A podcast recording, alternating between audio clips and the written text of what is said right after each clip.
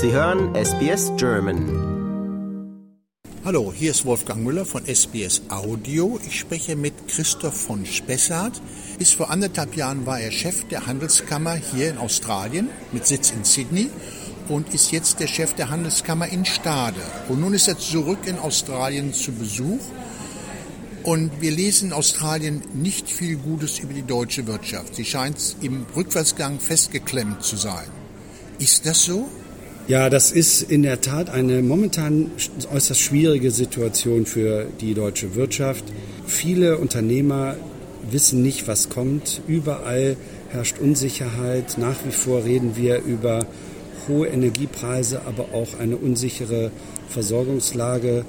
Gleichzeitig das große Thema Bürokratie und last but not least auch die Themen rund um mangelnde Arbeits- und Fachkräfte. Und das belastet die deutsche Wirtschaft.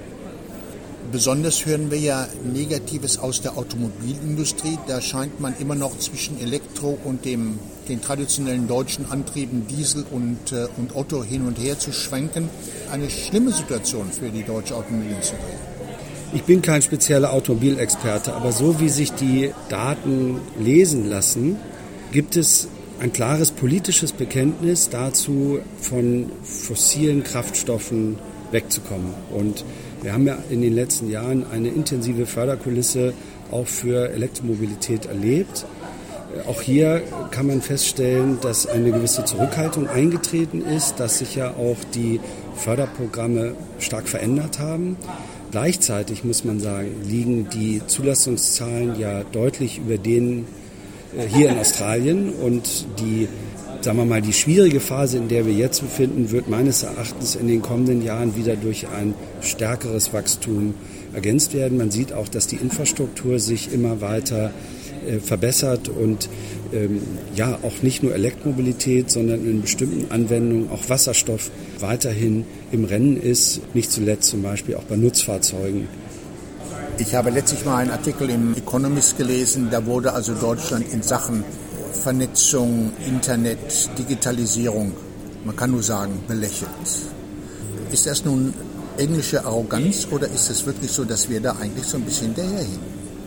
Ja, ähm, wenn man aus Australien kommt, wie ich vor anderthalb Jahren, kommt man zurück in ein Land wie Deutschland, wo tatsächlich noch viel mehr Papier im Umlauf ist und wo vieles noch nicht so reibungslos wie hier zum Beispiel in Australien oder auch anderen europäischen Ländern digital bereits funktioniert. Gleichwohl gibt es den großen Aufholbedarf und wir sehen, dass eine manchmal doch sehr bürokratische Handhabung von bestimmten Prozessen nun, sagen wir, der Digitalisierung auch weicht, um das Ganze kunden- äh, und aber auch verwaltungsfreundlicher zu machen. Da gibt es dann Stichworte wie AI, künstliche Intelligenz, aber auch ähm, äh, beschäftigt man sich natürlich mit, mit Datenschutz. Auch das ist ein ganz wichtiges Thema. Und die Balance hinzubekommen, da wird viel, viel getan in der Zwischenzeit. Aber da ist auch großer Nachholbedarf. Das ist richtig. Am wichtigsten ist ja in der Wirtschaft immer das Interesse der Kunden zu kaufen. Aber auch das scheint in Deutschland nicht mehr so ausgeprägt zu sein, wie das vielleicht noch während der Corona-Zeit war. Also die eingangs äh, auch schon erwähnte Verbraucherzurückhaltung, die sehen wir tatsächlich in einigen Branchen. Und weil Sie es ansprachen, also gerade die Branchen, die während der Corona-Zeit ja auch gut funktioniert haben, Möbelhäuser oder eben andere, äh, auch, auch Automobilbranche, wo eben die Zahlen hochgegangen sind. Diese Absätze sind deutlich unter Druck jetzt. Also wir sehen, dass diese Unsicherheit, die ja auch mit der erhöhten Inflation äh, zu tun gehabt hat, dass die sich jetzt fortsetzt und das auch in eine Verbraucherzurückhaltung äh, gemündet ist. Sie sind ja hier nach Australien zurückgekommen für eine Wasserstoffkonferenz. Ist denn das einer der Lichtblicke, die wir vielleicht äh, für die Zukunft sehen?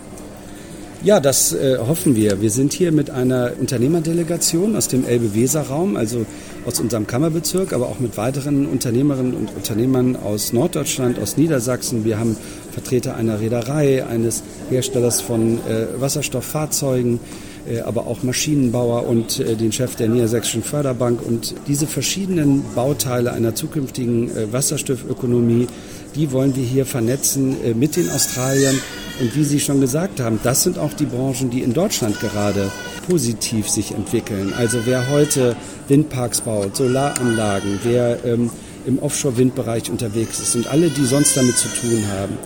Äh, da gibt es gute Wachstumsaussichten und das sorgt natürlich auch in diesen Branchen für positive Impulse. Und sehen Sie darüber hinaus in Deutschland noch sozusagen die ersten Anzeichen eines positiven Wachstums? Ehrlich gesagt, da braucht man sehr viel Fantasie. Wenn man sich die geopolitische Lage anschaut, sehen wir momentan viele, viele Gefahren. Ich glaube, die Botschaft muss sein, und das sehen wir hier in Australien, aber auch in vielen anderen Gesprächen, wir brauchen mehr Handel, nicht weniger. Wir sehen momentan auch Reaktionen weltweit, wo man sich aus Märkten zurückzieht, wo man sich ja renationalisiert. Was wir merken und gerade für Deutschland als wichtige und große Exportnation, wir brauchen mehr Handel als weniger. Wir haben gelernt, dass es auch wichtig ist, zu diversifizieren. Wir dürfen uns nicht zu abhängig von einigen wenigen Ländern machen. Das heißt also mehr Handel, mehr Diversifizierung. Wertepartnerschaften sind sehr wichtig. Und wir sehen eine Transformation der Wirtschaft hin zur Dekarbonisierung. Es wird neue, spannende Produkte geben. Wir werden Wasserstoff einsetzen. Deswegen sind wir hier sodass wir mittelfristig Impulse sehen werden und deutsche Unternehmen, die heute im asiatischen Markt, im amerikanischen Markt mit genau diesen Energiewendeprodukten unterwegs sind, die berichten von guten Aussichten. Und das wiederum kann uns mittel- bis langfristig auch wieder Hoffnung für Deutschland machen. Ja, wir hören ja in Deutschland immer oder auch hier auch von China, Amerika. Aber die Welt hat ja noch viele andere. Südamerika, Afrika, was es auch noch so gibt. Von diesen Bereichen als mögliche Wirtschaftspartner ist eigentlich nie die Rede. Da gibt es mehr, als was man so üblicherweise in den Medien hört. Wir stehen ja immer noch vor einem Handelsabkommen mit Südamerika, dem Mercosur-Abkommen. Ähm, ich habe ja selber in einer Auslandshandelskammer äh, gearbeitet, bin noch gut vernetzt mit den ehemaligen Kollegen und weiß, dass on the ground sehr viel passiert und dass dort viele deutsche Unternehmen, die ja auch in Afrika, hier im asiatischen Raum, aber auch in Südamerika, in Nordamerika unterwegs sind, dass da auch gute bilaterale Geschäfte existieren, dass neue Märkte eröffnet werden. Da geht es zum Teil um einfache Dinge wie, wie einfache Dinge ist gut, wie, wie Bauen, Bauprodukte, aber dann auch Hightech-Produkte, wo es Kooperationen gibt. Es gibt bestimmte Länder, wo sehr viel passiert, ähm, äh, sei es Vietnam, sei es aber auch hier in Australien jetzt ähm, mit dem großen Potenzial für erneuerbare Energien und damit auch zur Erzeugung von Wasserstoff. Und wenn man in wirtschaftlichen jetzt mal dieses berühmte Wort von Frau Merkel nimmt, wir schaffen das. Schaffen wir das? Natürlich schaffen wir das. Ich bin unverbesserlicher Optimist. Äh, eine Studie der Boston Universität hat ergeben, dass Optimisten 19 Prozent länger leben. Aber nicht nur deshalb bin ich Optimist, sondern weil ich daran glaube, äh, dass Innovation, gute Ausbildung, der Wille, auch Schwierigkeiten zu überwinden, ist dem Menschen eigen. Und genau diese Dynamik, diese Kraft und dieser ähm, zupackende und passionierte Optimismus, der wird uns dort auch ausführen, auch mit Lösungen, die wir heute noch nicht kennen.